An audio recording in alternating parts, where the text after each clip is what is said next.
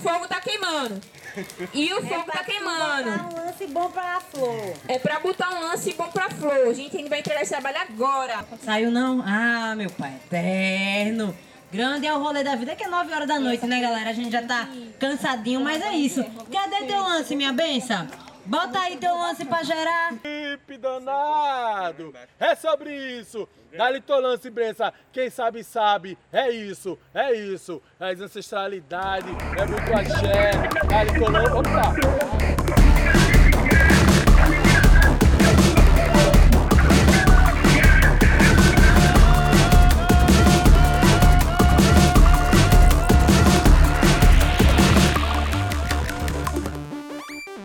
Sou José Cleiton, né?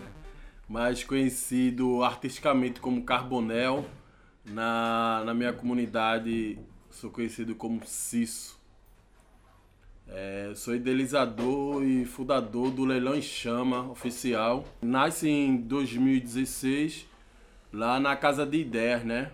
Que era um ateliê, uma casa onde eu morava na Ibiribeira, onde todo mês eu reunia artistas votados pelo hip hop, onde eu convidava 10 artistas, onde 5 eram homens, 5 eram mulheres. E aí a gente passava o dia pintando e colorindo o muro lá do ateliê. E fora isso tem apresentações musicais também, como DJ, MCs e B-Boys. O leilão chama Nice ne- nessa fome de consumir, compartilhar artes periféricas, né? especificamente arte negra. E aí, ó, Dinossauro Ame, grafiteiro, residente do Curado 4, só dá curado. Falta um. Vive hoje da agricultura, da arte urbana e de todos os trampos honestos. Faz parte do coletivo Mangue Foi a primeira edição. A gente é convidado pelo Festival Põe em Tinta para fazer uma parceria, onde a gente passa quatro anos, o Leilão Chama sendo executado durante o festival, né? E vem produzindo várias coisas, vários processos. E aí depois acaba a parceria, a gente dá continuidade, né? Mas a grande questão da gente não é simplesmente vender arte periférica, e sim fortalecer uma economia que existe na periferia, onde a periferia possa consumir a periferia. Em que formato? No formato de, da saúde, através da arte, da transformação da arte. Então, isso foi bastante chocante, porque muita gente fala, mas irmão, a periferia não tem grana, não tem nada, mas existe uma economia dentro das periferias, tá ligado? E aí a gente conseguiu realçar isso, onde artistas possam produzir seu material, onde a periferia possa consumir seu material. 2020 chega a pandemia, a gente tenta fazer algo diferente, onde lança as lives, né? Porque na verdade o Leilão em Chama, a ideia é tá todo mundo ao redor de uma fogueira, velho. Então o Leilão em Chama não é só o nome. Na, no, no impacto do projeto, precisa-se de uma fogueira, tá ligado? E isso foi bastante louco, assim, que a galera, meu irmão, como é que o cara faz uma live e faz uma fogueira? Aí é onde cai a casa de Dona Leide, né? A gente começou a transmitir tudo lá na casa da minha mãe, onde era transmitido e tem uma fogueira na hora, né? Caso ninguém não dê lança, a gente toca fogo, velho. Na verdade não toca fogo, a gente eterniza. Representando tudo. Agora, Lance, derruba, derruba teu lance, derruba teu lance e pensa que agora... Existe processo que a gente fala de fogo, mas na verdade é um encanto, né? Um encantamento. Por quê?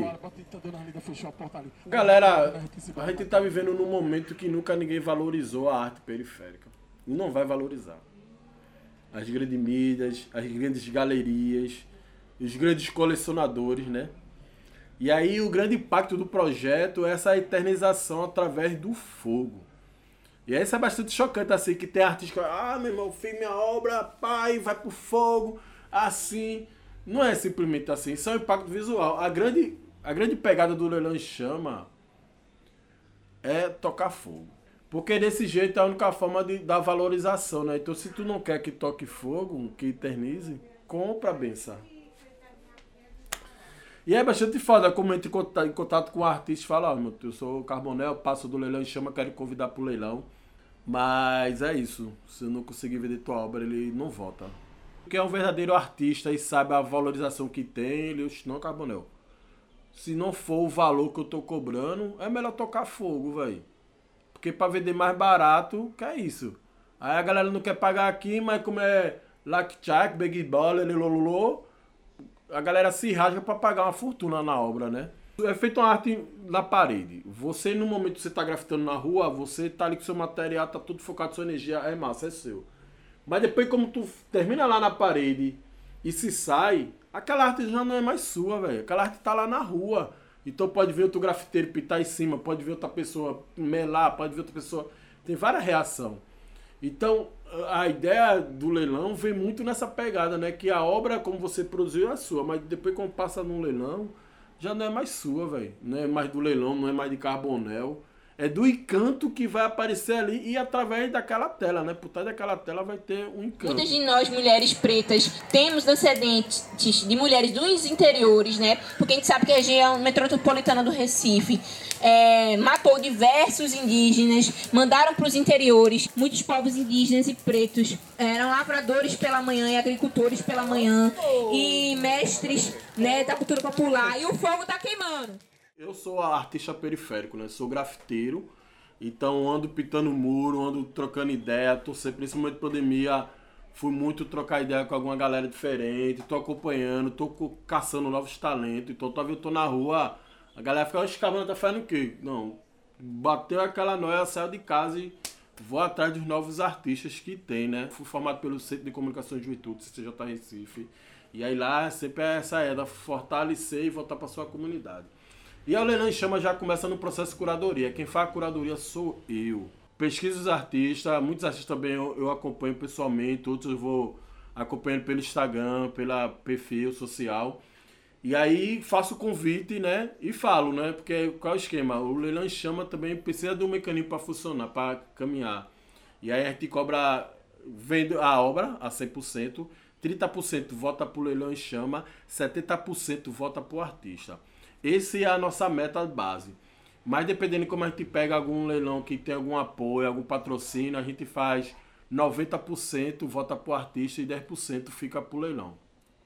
Essas porcentagens é só para a gente manter o mecanismo da infraestrutura de caminhar, né? De ir até o artista, de comprar o plástico bolha, de comprar adesivo, de fazer uma, uma boa entrega, de manter uma boa qualidade e também de fortalecer a economia criativa e a sustentabilidade. Tem um custo voltado para a internet, tem um custo também que passa para a dona Leide, tá ligado? Minha mãe, então fazer ação, como vai na casa da dona Leide ou como vai em outros lugares. E aí, depois de feita essa curadoria, passou essas informações para os artistas, a gente cria um grupo do WhatsApp, onde a gente vai dando informação, cartaz, texto, os artistas mandam seu portfólio. Então a gente conseguiu instigar os artistas a fazer a mini bio, mandar foto. Aí rola esse processo do grupo do WhatsApp, criou, passa a semana divulgando. A gente faz a divulgação entre o WhatsApp nos grupos. E também instiga para no dia da live, que é transmitida pelo YouTube, todo mundo fica lá conectado. No dia, a gente monta aquela infraestrutura, que tem computador, câmera, prepara a onda, então tem meu irmão que está na parte da luz, tem outro irmão que é a parte de transmissão tal. As meninas ficam no processo da divulgação, então álcool em gel tal, fica lá na estiga. Anne fica mais na parte administrativa. Mãe, mora na zona norte do Recife, tá certo? E a gente queria muito que essa obra saísse por um preço bom. Tá? E é muito louco, muita gente fica naquela, será que vai dar gente? Será que vai comprar? Pá.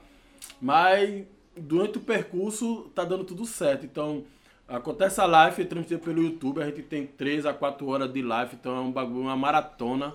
Porque a gente já teve live que chegou a 5, 5 horas e meia de leilão. Então, é aquilo, até eu digo a galera, no outro dia eu entro em off. E aí vou pra mata, onde eu carrego minhas energias para começar de novo.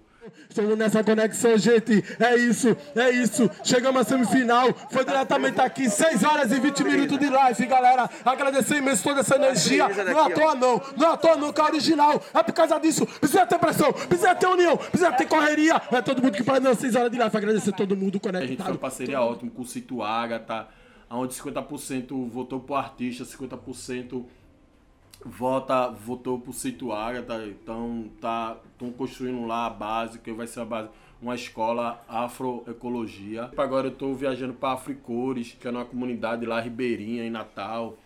E aí onde o Leilão Chama também faz parceria, a gente fez parceria já com as pretas juntas, onde apresentei também. Que são as parcerias mais diretas, né? Onde só vai Carbonel fazer a participação de apresentação, mas toda a curadoria, o processo, é a galera que faz, né? A turma que está convidando.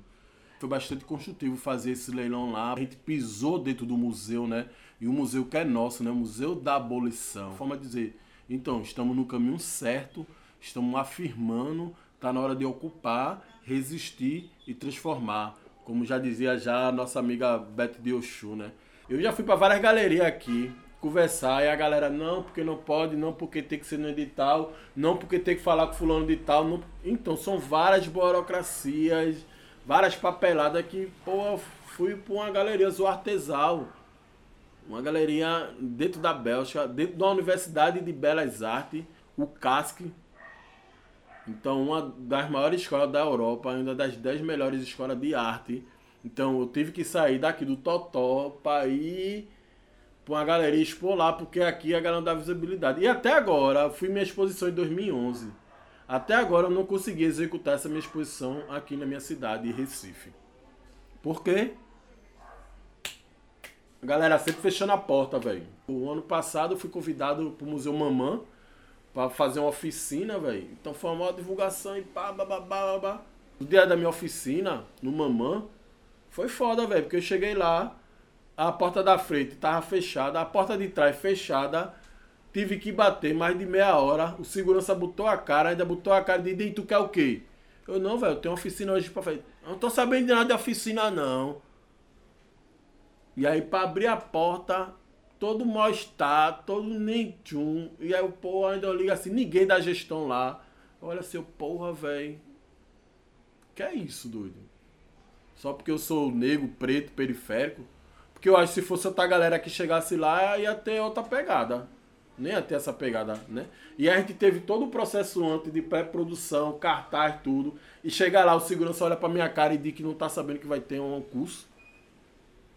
Um espaço que é nosso. Então isso é. é isso é chocante, tá ligado? Assim, triste, velho.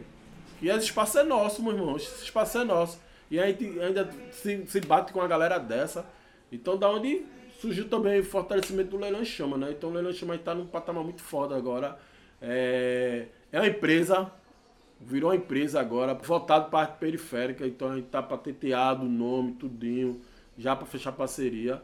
E a gente quer mais, velho. Quer mais, é, vem galeria, vem também aí uma coisa nova, que até agora em primeira mão, a TV em chama, que é TV votada só para os artistas. A continuidade do Leilão em Chama, então Queremos lançar novos talentos, como sempre, temos que lançar novos talentos. A gente tem que fomentar essa cultura que existe. Porque o que acontece? Temos galerias, museus, cada coisa clássica. Mas, porém, quem comanda é uma gestão que está no poder. E aí sempre vai gestão e tá gestão e a galera ainda continua aquele só aquela galera. E a gente criando fórum, pode entrar gestão, sair gestão, o fórum vai sempre estar tá lá. Então, a grande questão é isso. A gente precisa construir mais fóruns, tá ligado? E uns fóruns para trabalhar dentro. Porque o fórum qualquer pessoa pode estar tá, sendo gestão ou não. A gente tá lá, velho. Então a gente tem o poder. E a gente tem que fazer gestão também, tá ligado? Não uma gestão partidária, mas sim uma gestão política. Então arte é política. Viver é política. Todo dia a gente tá na política. Então essa política a gente tem que questionar mais, tem que cobrar mais, porque a gente não elegeu os parceiros estão lá.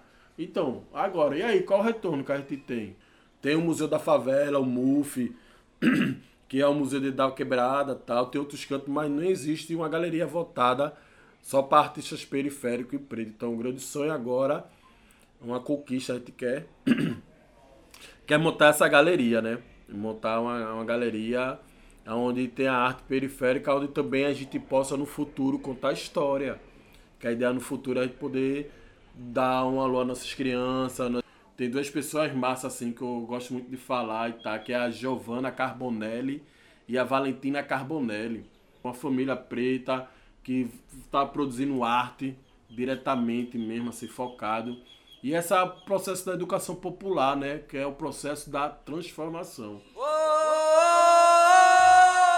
Este episódio é fruto do incentivo da Lei Aldir Blanc edital de formação em pesquisa LabPE, com a presença de José Cleiton Carbonel, direção-geral de Pedro Ferreira e Tiago 2006, Roteiro de Tiago 2006, coordenação de Marcelo Pedroso, produção Tiago 2006 e Pedro Ferreira, produção executiva Jéssica Otaviano, estrutura pedagógica Rena Costa, fotografia Tiago 2006, logger Pedro Ferreira, captação de som Pedro Ferreira, curadoria de Marcelo Pedroso, Pedro Ferreira, Rena Costa e Tiago 2006. Montagem e finalização Letícia Barros, design e arte Tiago Lourenço. Legendagem Jéssica Otaviano, Raiane Oliveira. Sons e imagens de arquivo, acervo de José Cleiton Carbonel, Leilão em Chamas.